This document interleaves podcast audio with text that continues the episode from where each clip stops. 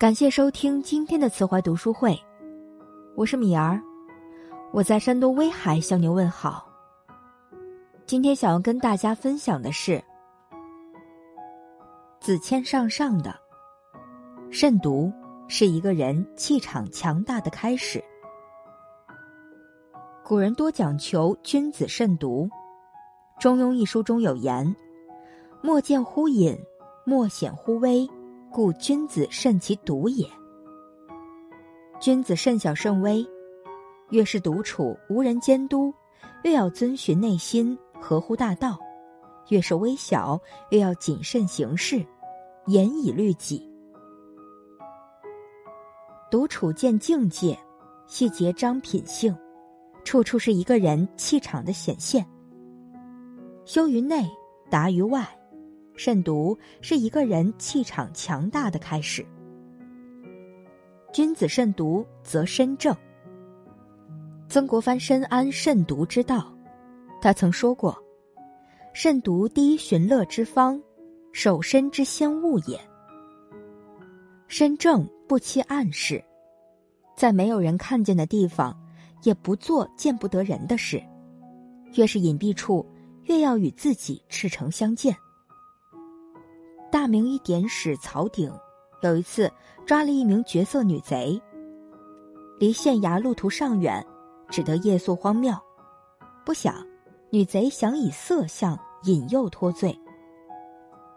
曹鼎难免心中挣扎，先是写了“曹鼎不可”四个字贴在墙上，以提醒自己不要失控。过一会儿又想，荒郊野外又是女贼主动引诱。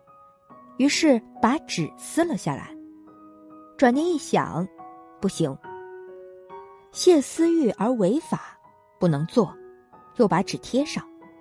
再过一会儿，又想，他是犯人，我做了坏事，他也不敢说，于是又把纸撕了下来。但不道德三字来回在眼前飘，他又把纸贴了上去，就这样贴了撕，撕了贴。折腾了一晚上，最后曹鼎终是身正不怕影斜。即使无人，也不逾矩，不越轨。身正则行正，行正则名正。慎独，考验的是一个人内在的定力，修炼的是你内在气场的定。你的内在能定，外在自然身正。慎独就是一场战胜自己的修行。君子慎独，则心正。曾国藩说：“自修之道，莫难于养心。心性修养不仅在公众场合存修养，无人处更是见底线。一个人要时刻充满敬畏，不被私心杂念所影响，内外兼修，才是真正的慎独。”话转东汉，杨震赴任途中经过昌邑，昌邑县令王密拜访，并怀金十金相赠。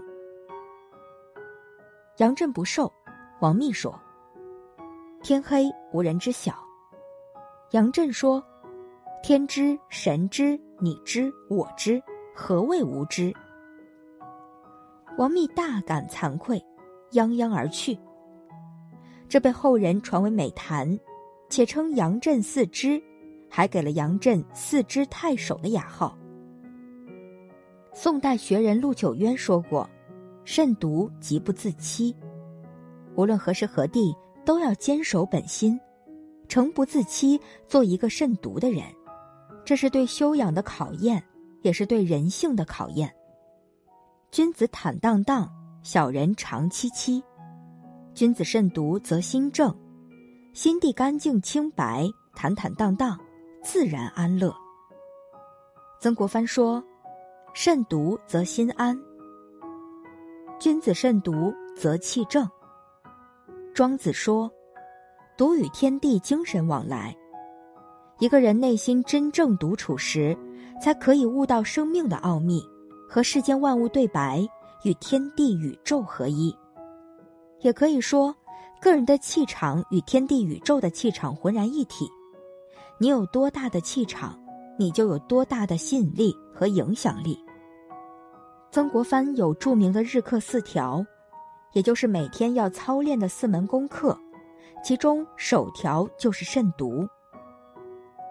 慎其身，慎其心，慎其气，时时管理好自己，成就一代圣人，彰显了他的人格魅力，也彰显了他强大的气场生命力。慎独，诚心正义，养正气，养光明之气。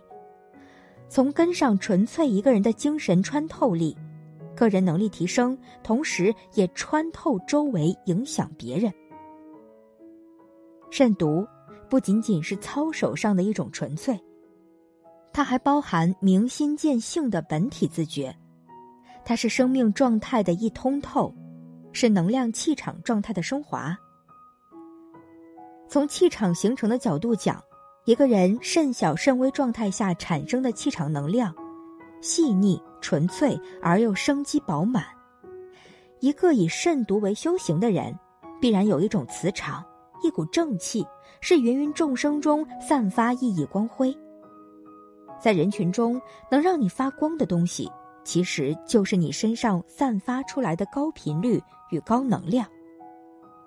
当我们身正气正的时候。自然会有大事交予，自然会天降其大任，这就是你慎独的气场吸引来的。正如王阳明所言：“当你内心光明，你生活中呈现的一切就当然光明。”结语：作家马德说：“一个人的灵魂，只有在独处中，才能洞见自身的澄澈与明亮。”才能盛享到生命的葳蕤与蓬勃。慎独是一个人孤独的修行之道，也是一个人气场强大的开始。